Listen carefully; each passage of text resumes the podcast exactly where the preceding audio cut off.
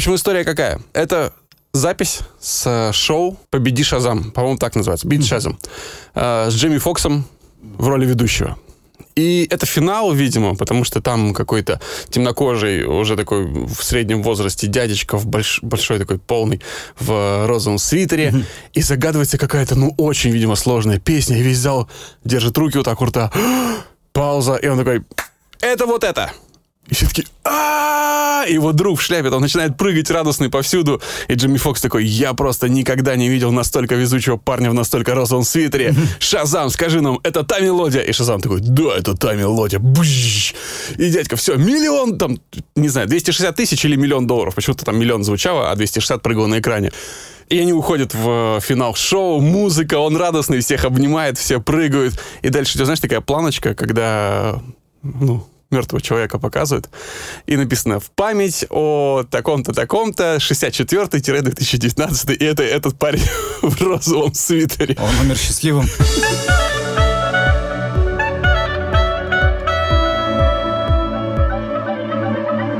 Добро пожаловать в авторскую комнату. Это сценарный подкаст от сценаристов и для сценаристов о так любимом всеми нами сценарном мастерстве. Да.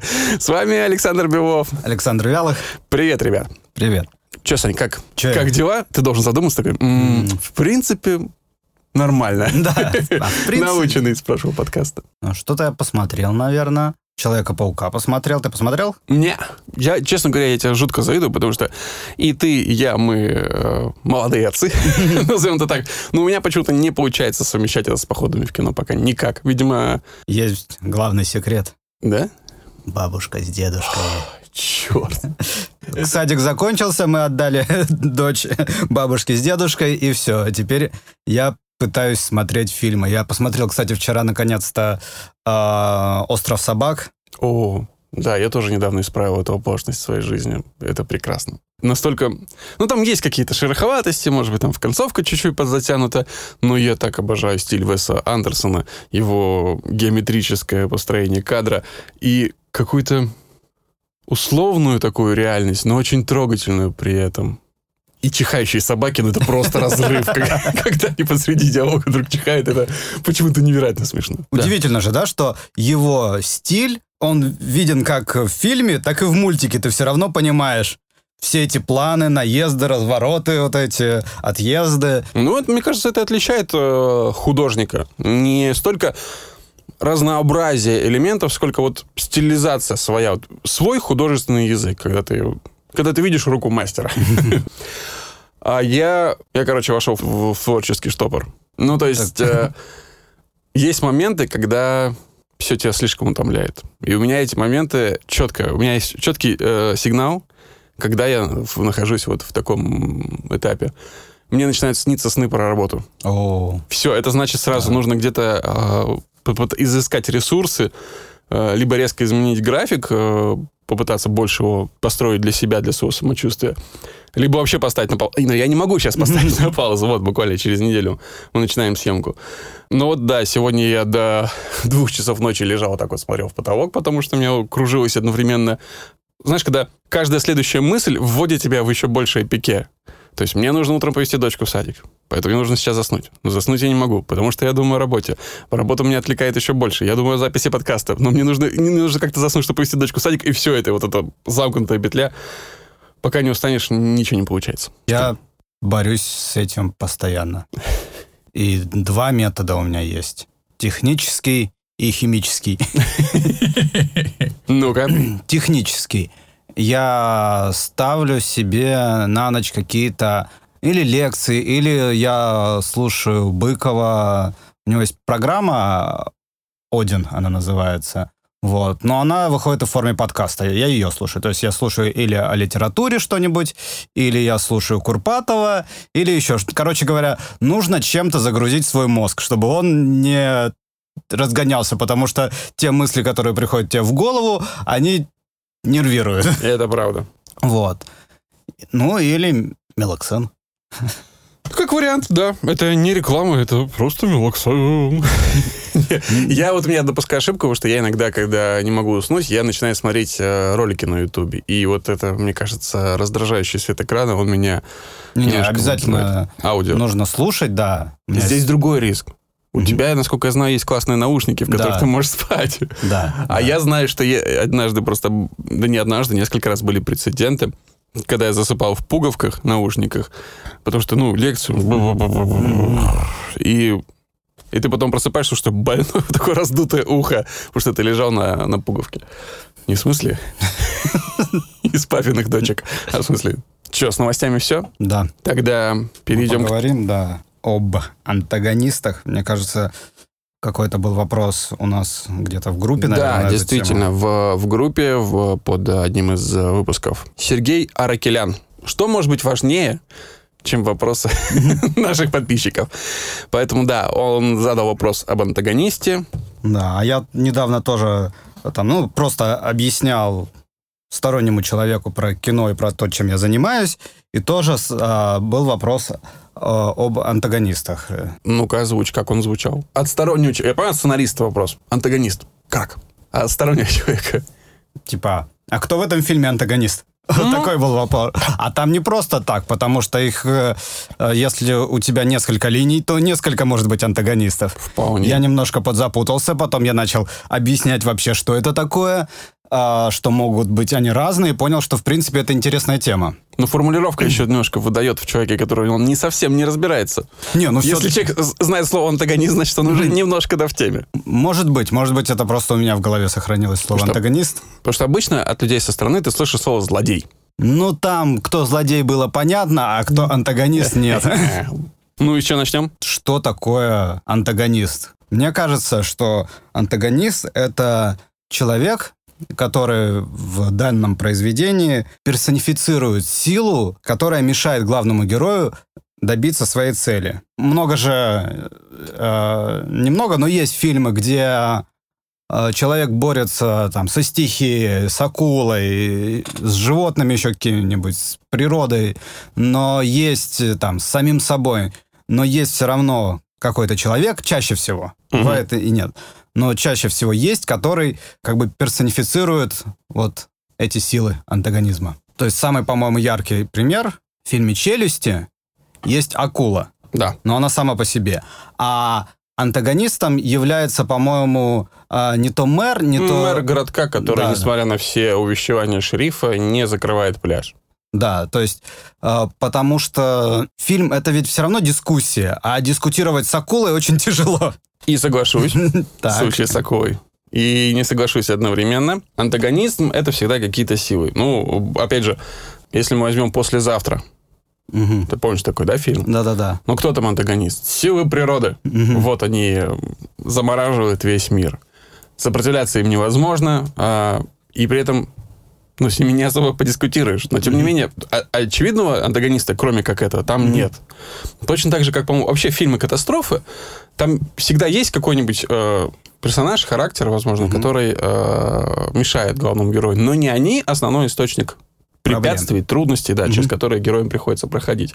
Поэтому фильм «Катастрофы» такой, мне кажется, отдельный элемент, где стихия, она, как правило, не персонифицированная, а она, вот она создает проблемы.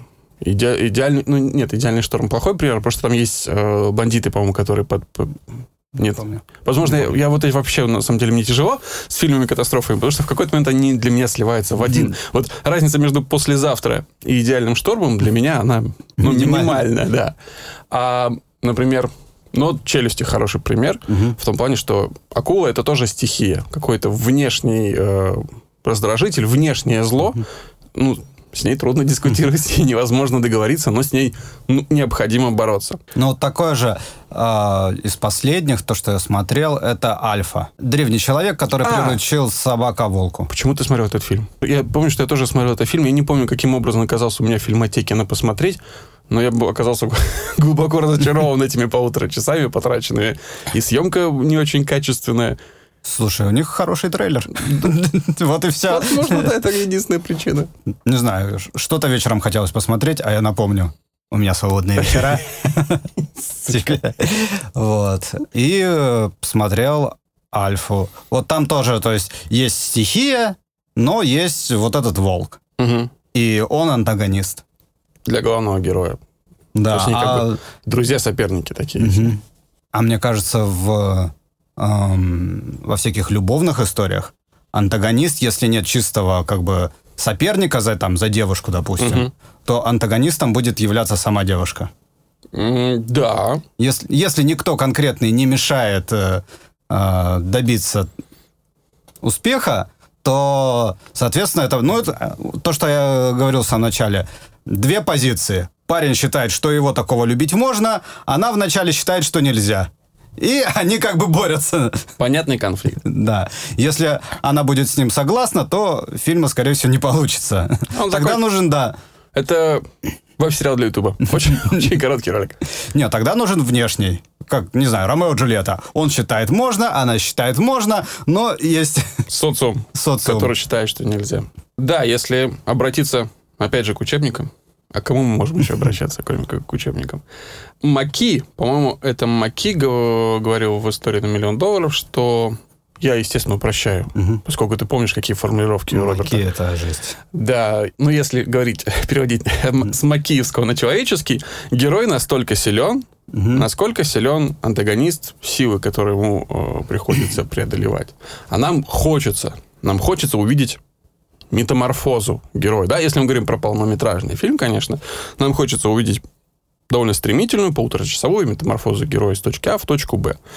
И, возможно, это произойти только при определенном давлении, которое оказывается на героя. И вот это давление как раз а, задача сил антагонизма, я вот сейчас так это назову. Да, да. То есть их может быть много, они могут быть разные. У антагониста часто есть какие-то помощники, соратники. Ты сказал о том, что герой настолько силен, насколько силен его антагонист, его Мгм. противник. Это правильно. И часто, мне кажется, люди, когда пишут, недооценивают противника. Им просто хочется сделать какого-то неприятного человека, который э, мешает главному герою.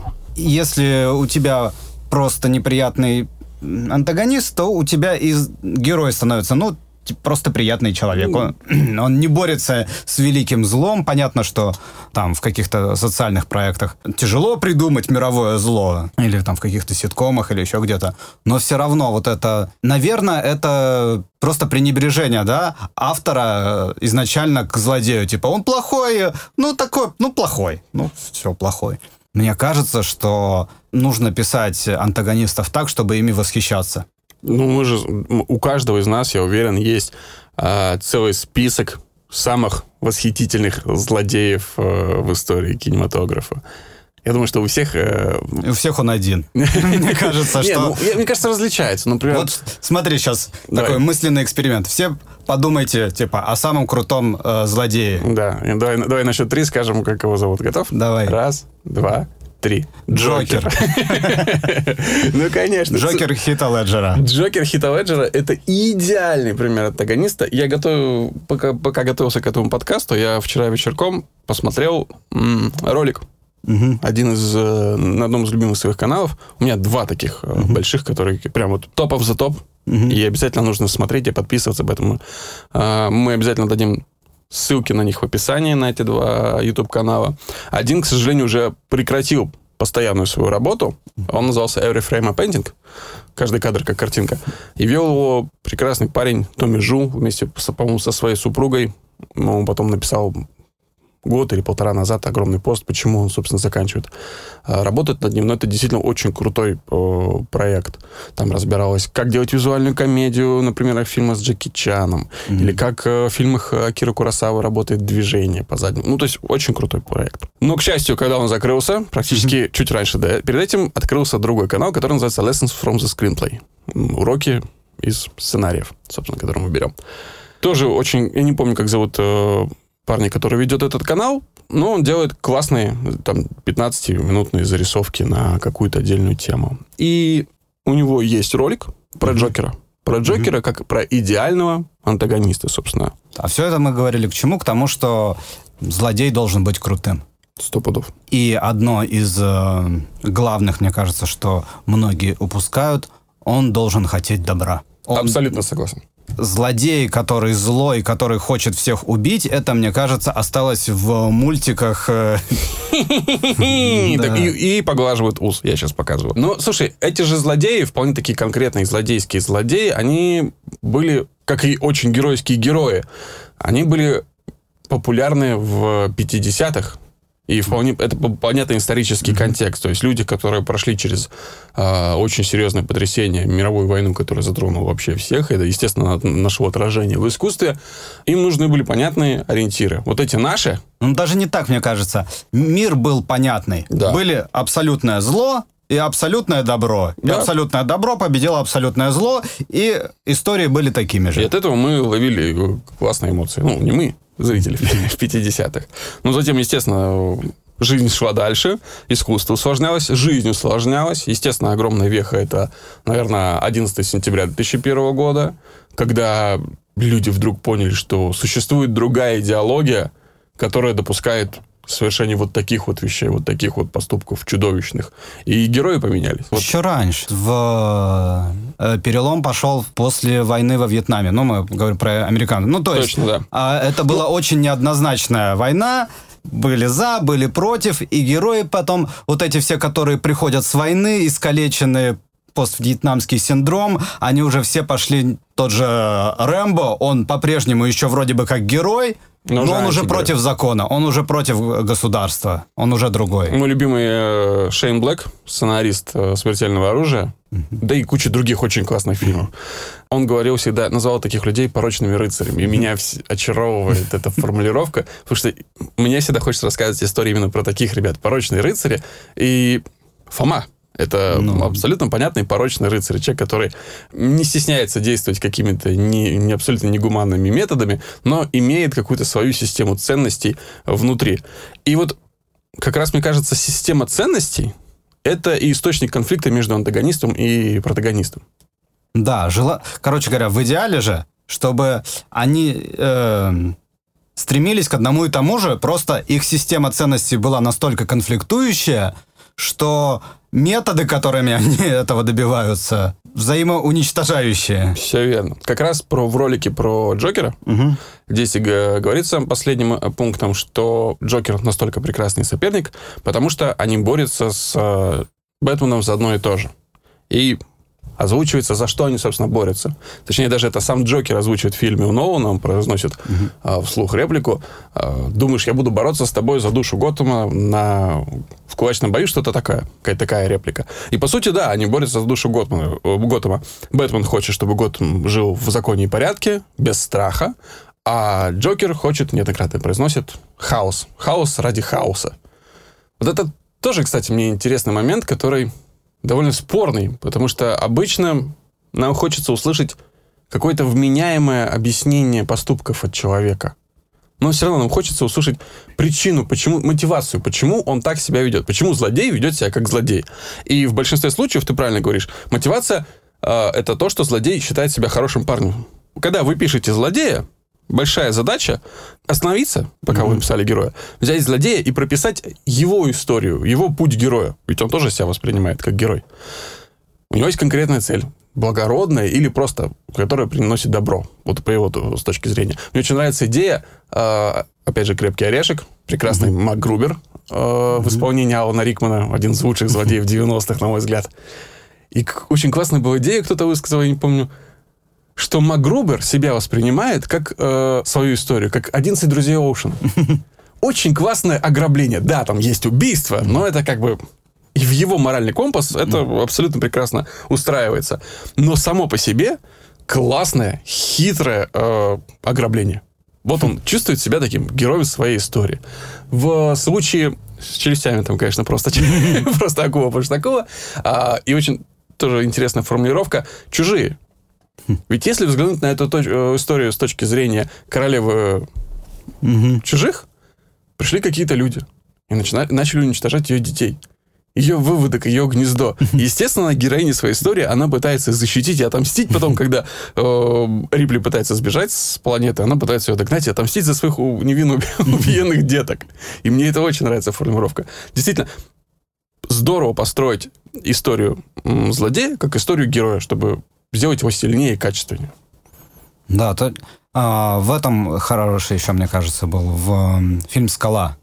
Помнишь, они захватывают э, Алькатрас, да, У них да, есть боеголовки. Я сейчас не вспомню, какие требования он высказывает, но на самом деле, то есть в конце что оказывается? А главный вот этот злодей, он говорит своим соратникам, вы думали, я серьезно собираюсь запустить эти боеголовки?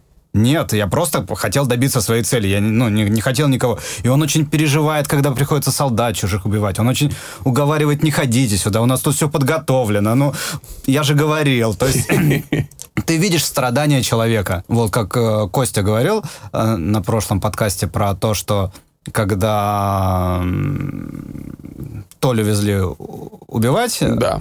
что очень важно было показать, что э, как зовут персонажа? Персонажа Эльдара? Да-да-да, да. Эльдара. Что он очень страдает, что ему очень тяжело это дается. Ну, злодей без рефлексии — это очень картонный злодей. Очень печальный злодей. Злодей, который считает, что я злодей, это вот как раз тот потирающий ус и злобно хихикающий. Время таких злодеев, ну, к счастью, ушло. По поводу философии главного злодея, мне как-то на глаза попался очень прикольный пост по поводу Таноса. О, Танос, это, блин, это очень крутой злодей современности. Вот. Лучший, возможно. И для меня, ну, казалось немножко простовато э, его мотивация, но после поста я изменил свою. Это Екатерина Шульман, пытаюсь прочитать целиком. Только посмотрела предпоследних «Мстителей» в рамках подготовки к последним. Поняла смысл этой шутки, то есть реально человек или кто он там поверил в мальтузианскую катастрофу и конечность ресурсов исходя из этого, действует, а его все по голове пытаются бить. Вместо того, чтобы рассказать про второй демографический переход, зеленую революцию и постиндустриальную занятость. Весь фильм ни одной осмысленной дискуссии. Никто не опровергает его взгляды, по сути. Только дерутся. Впрочем, из всей компании один Камбербэтч выглядит человеком, который мог хоть э, что-то читать. Старк технарь, что с него взять? А остальные просто дуболомы. Может, король этой ваканды какой-никакой базовый курс э, социологии проходил в рамках профессиональной образовательной подготовки. Как там у них короли готовят? Теперь придется смотреть следующую серию, чтобы понять, разобрались ли сценаристы с нелинейностью социально-экономического прогресса. К чему все это? О том, что у Таноса есть целое социологическое представление, гипотеза о Вселенной, которая построена на его личной боли, на том, что его планета умерла, хотя он всех предупреждал. И вот эта его идея привнести баланс, и он чувствует себя жертвой, которую никто не понимает. Он хочет сделать всех счастливыми в итоге-то людей. Ну, не всех, половина. половина. А половина пропадет. Опять же, он, видишь, фактически не убивает их.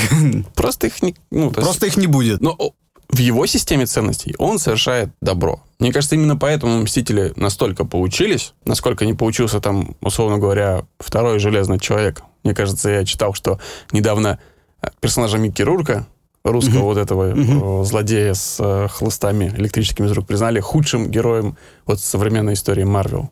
Худшим антигероем. А Танос, в свою очередь, это лучший злодей за все время. Ну вот потому что в Marvel на самом деле есть э, плеяда э, суперзлодеев, воспитанных тем, что их обидел отец Тони Старка. Просто их дофига. А, и частично э, и сам Тони Старк кого-то там обидел. Короче говоря, э, схема строится так, что э, ребята были самовлюбленными эгоистами и людей обижали. А у них тоже есть технологии. Они разозлились и типа в ответ. Что касается мотивации, ты говоришь, обида на Тони Старка. Угу. Основные мотивации, которые можно вычленить у злодеев, если мы их персонифицируем, да, это следующие. Во-первых, самосохранение. Злодей действует, потому что хочет спасти самого себя. А защита чего-то, что для него важно. Какой-то тоже системы ценностей или какого-то предмета, ну, какой-то конкретной вещи. В случае с акулой, допустим, там это голод, может быть, или там с точки зрения человека, персонажа какого-нибудь, жадность, да, там, завод Юрия Быкова, например. Там антагонист действует из, из жадности. А, ну и, конечно, месть, вот как раз. Понятно. И если их вот так вот выстроить, да, то есть они сейчас выстроены в виде от наименее злобного, да, самосохранения, ну что здесь плохого, это просто попытка спастись, до максимально злобного, потому что месть это осознанный акт злобы. Угу. Прямо совершенно. Ну и есть еще некая м, социопатия, сумасшествие, да, психопатия. Просто когда зло действует, потому что оно зло. И не всегда, вот здесь я хочу тоже сказать, что не всегда это негативный момент. Ну, то есть без мотивации. Потому что это опасная территория, на которую заходит сценарист. Ты должен обладать полной уверенностью и пониманием, как ты видишь свое зло и в чем его очарование. Потому что, например, один из моих любимых еще злодеев, Антон Чигур, это из «Старикам здесь не место». Mm. Психопат-убийца, который признан, по-моему, лучшим воплощением психопата на экране специалистами в этой области. Но у него нет особой мотивации. Но то, что он делает, он делает из удовольствия. Он убивает людей изощренными способами и получает от этого явно кайф, потому что ну, он психопат. Но у него есть такое количество огромное деталей, которые его персонифицируют, делают уникальным и интересным, как, например, привычка снимать э, обувь когда он убивает людей. Э, не потому, что он э, хочет, чтобы... Сначала тебе кажется в первом кадре, что он это снимает обувь, чтобы его не услышали. Но на самом деле, как ты потом увидишь, когда он отступает от лужи крови, или когда он, например, выходит в последней сцене из дома, где он разговаривал только что с человеком, и вытирает ботинки очень тщательно, мы понимаем, что это какая-то тоже э, обсессивно-компульсивное расстройство. И это, это его делает уникальным и интересным персонажем. Хотя какой-то глубокой внутренней драматургической мотивации, растущей из травмы, угу. в нем нет. Опять же, прости, Джокер. Угу. Мотивация Джокера рассказывает вообще не сам Джокер, угу. а рассказывает Альфред. Делает это классно через историю, но сводится она к одной простой вещи, которую э, Бэтмен не понимает. Бэтмен изначально думает, что Джокером руководят какие-то меркантильные mm-hmm. интересы. Это вопрос в деньгах или во власти или еще в что, в чем-то. А Альфред ему рассказывает историю про какого-то бандита из джунглей, который украл бриллиант и убил людей, а потом они, когда молодой Альфред mm-hmm. ходил по этим джунглям с, другим, с отрядом солдат, они нашли эти бриллианты, дети ими играли в песке. То есть mm-hmm. ему не были интересны материальные ценности. И Альфред подводит к финальной мысли. Просто есть люди, которые хотят видеть этот мир в огне.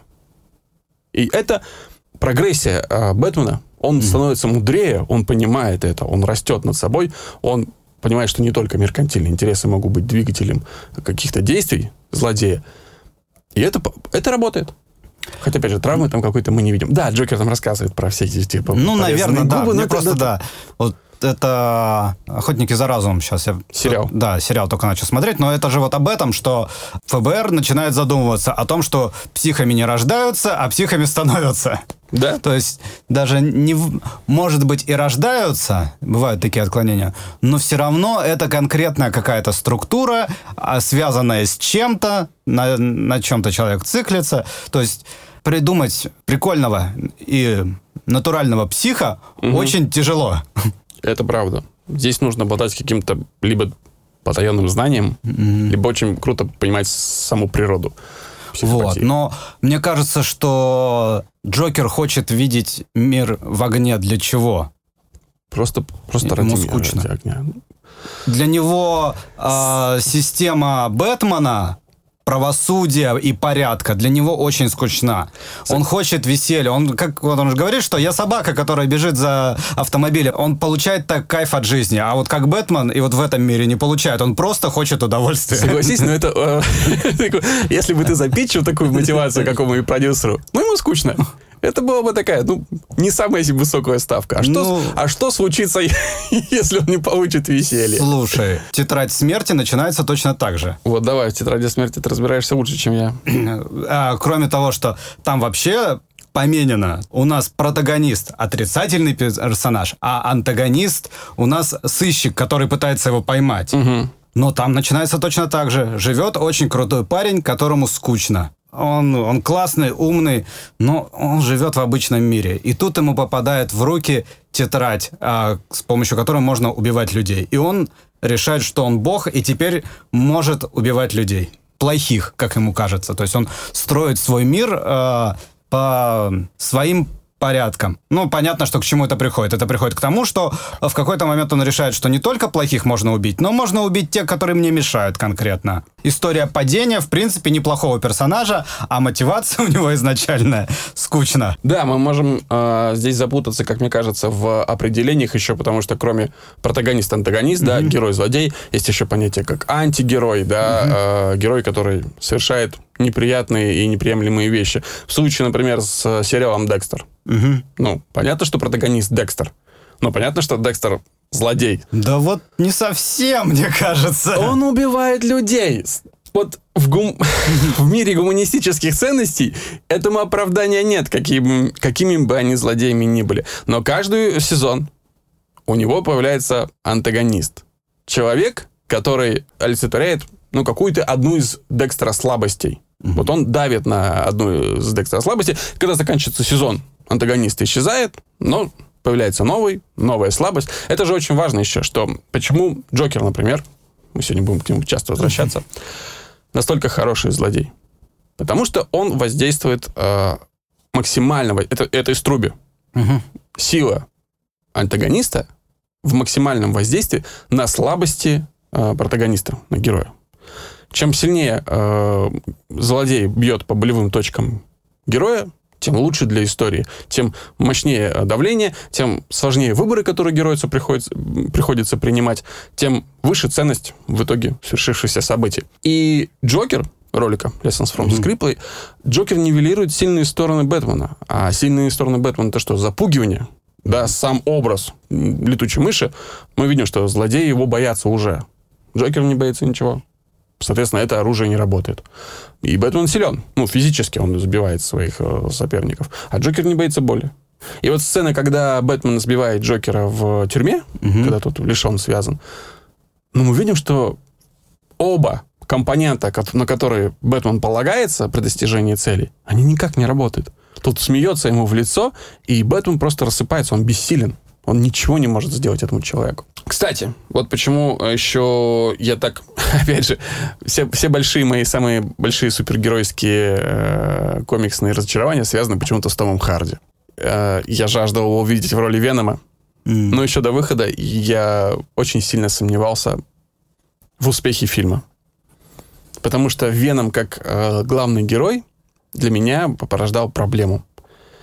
Э, Веном — это идеальный злодей для Питера Паркера, для Человека-паука. Человек-паук, который считает, что сила — это ответственность, и сила может быть направлена только во благо, а Веном — это воплощенная стихия удовольствия, такой, знаешь, упивание силой. И в этом плане он работал как иде... идеальный противовес э, Человеку-пауку. Соответственно, в истории про Венома угу. нужен был какой-то вот такой равноценный противовес, э, герой, который ну, считал бы, что мир должен быть упорядочен, мир должен быть приведен к какому-то одной системе э, ценностей. Понятно, опять же, там насильно можно было другие, но не, не то, что произошло в итоге. Этот, этот, э, ну Веном, типа, да. А этот симбиот еще... против этого симбиота. Да, зло против еще большего зла. На самом деле такие схемы есть, они бывают поудачнее. На самом деле, мне кажется, главная задача, одна из важнейших задач это подключить э, зрителя к э, злодею. Герою, в принципе, зритель и так подключится, он и так переживает. Но если подключить э, к злодею, то ощущение получится вот от того, что сражаются два хороших парня, и ты не можешь э, выбрать, за кого болеть. И это, мне кажется, гораздо тоньше, гораздо интересней опять обращусь к Бэтмену, но уже к э, Тейлтейловскому, э, к игре. Угу. Как круто было сделано, что, что Харви Дент изначально друг и помощник Бэтмена, а в середине идет разворот, и он становится его врагом. Это очень круто. И не просто, а абсолютно обоснованно. Человек э, разуверился в, э, в том, к чему стремился. в той линии, которую я, я проходил из-за измены. А, это ты Я про игру. про Telltale, да. Ну, то же самое происходит в фильме Нолана. Там он... э, Там не так тонко это получается. А, просто разуверился в системе. А ну, после того, как у тебя Ну, половина тела обожжено, ну, вроде бы это, да. это нетрудно сделать. у Telltale просто тоньше. Они такие друзья, такие друзья, и он начинает встречаться э, с Девушкой. с девушкой, которая является женщиной-кошкой, а, а идет параллельно развитие, короче говоря, у Бэтмена с женщиной-кошкой, и у Харви Дента вот с, ну, как бы, ей в реальности. А, И потом он- Селена Кайл. Да, он застает, короче говоря, их вместе. Он не э, противник э, Бэтмена. Он э, противник э, конкретно Брюса Уэйна. Брюса Уэйна. И он начинает э, открывать против него дела, там, забирать особняк. Короче говоря, у тебя просто разгорается пожар в тылу от твоего друга. И я посмотрел, э, там следующая их игра, э, «Волк среди нас», по-моему, она называется. Замечательная игра. Вот. Той же схемой они пользуются. Там есть два друга, я уже, к сожалению, здесь не вспомню, но тоже схема такая. Два друга, которые где-то а, в конце там первого акта ссорятся и превращаются в двух врагов, причем по особо независящим от них обстоятельствам или даже по вине м, главного, героя. Ну, это самое замечательное. И получается, что по большому счету враг прав. Да. И ты вынужден болеть за двоих. Суперсистема. Прыгаем с одного на другого, но просто сейчас вспомнилось вдруг о том, что э, герой должен быть классный. У нас э, очень долго была проблема на физруке в первом сезоне, когда мы придумывали парня Тани. Изначально ведь э, это был э, какой-то филолог, э, аспирант, который не очень хорошо к ней относился. Заносчивый, э, там, э, эгоист. Но такой какой-то не очень крутой. И мы придумывали, придумывали разные истории, и э, Антону Щукину все это не нравилось. И потом, когда в какой-то момент, я уже не помню, кто предложил, что а пусть это будет э, очень крутой бизнесмен, новый, модный, стильный, которого Фома не понимает. Фома тоже ведь про богатство. Ценности успеха. Да-да-да. И он встречает человека, который ходит в шортах, на, катается на самокате, но гораздо богаче его. Сначала не понимает в нем э, противника, потом понимает, потом понимает, что он не может с ним никак справиться. Пока у нас э, как раз работало подспудное такое желание, что мы знали, что ну Фома, он же классный, а парень Тани не классный, и она уйдет от неклассного к классному. И в этом не было никакого конфликта, не было сопротивления. Дилемма не работала. Только когда герой стал гораздо круче, и мы показывали, там, у нас не- несколько серий было, что э, Фома пытается, а он и тут лучше, а у него вот такая там машина, а у него дача вот такая, а он вот это может, он все легче решает. Вот, только тогда история заработала, только тогда он стал настоящим противником, и он заставил Фому выпрыгивать из штанов, чтобы добиться большего. Тогда я помню, как раз э, еще работали над э, 80-ми, Антон тоже м, а, говорил, что если бы у героя Саши Якина в противниках стоял просто какой-то другой неудачник, это бы не работало. Только то, что там э, Ефремов младший, который там рокер, который классный, который на две головы выше, которого ну, невозможно просто победить. Тогда понятно, что за проблема у главного героя. Попробуем подвести итоги. Лучше, если в вашей истории есть антагонист. Бывают истории без э, ярко выраженного антагониста. Это непростая задача. В итоге может получиться шедевр, как, например, «Головоломка». Там источником конфликта является практически сам главный герой и его внутренний изъян. Таких фильмов немного, но они всегда, если получаются, то они классные. Если не получается, то вы о них и не узнаете никогда. Проще, конечно, если есть сила антагонизма. Они создают понятное давление на героя. Под давлением ему приходится принимать тяжелые решения, которые ярче э, раскрывают его личность и в итоге трансформируют его в новую, более мощную личность. А главное, за счет э, существующего антагониста вы можете как-то артикулировать две позиции. За что главный герой, за что злодей. От этого и цель главного героя станет понятна. Герои у нас обычно за все хорошее, но что-то же этому мешает. Конечно. Почему персонифицированный э, антагонист лучше?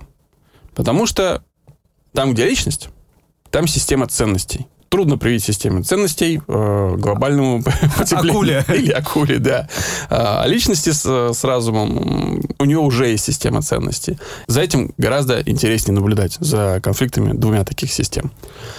Антагонист должен быть максимально сильным. Да. Чем сильнее антагонист, тем сильнее протагонист. Чем Да. сильнее злодей, тем сильнее придется постараться герою. А чем сильнее ему придется постараться, тем интереснее будет кино. Сможет ли он прыгнуть выше головы? Часто говорят, что антагонист это темное отражение, там, тень э, героя.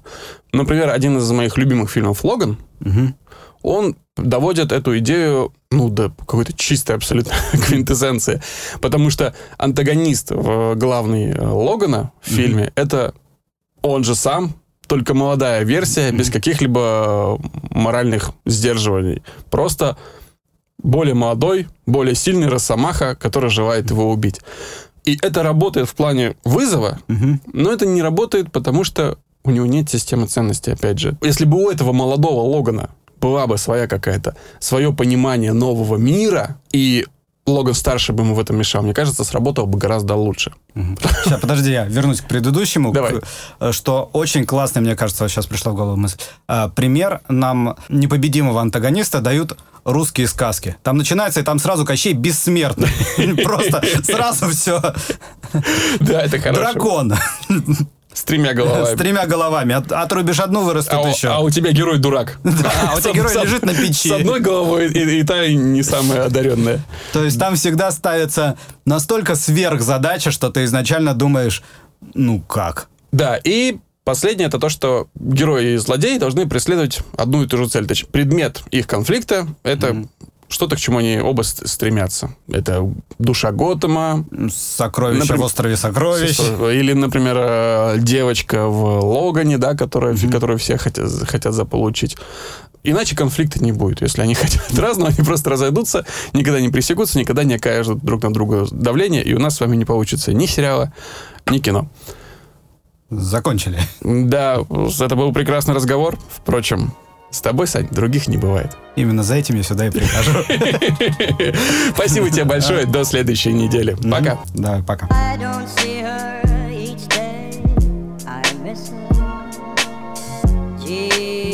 What a thrill each time I kiss her. Believe me, I've got a case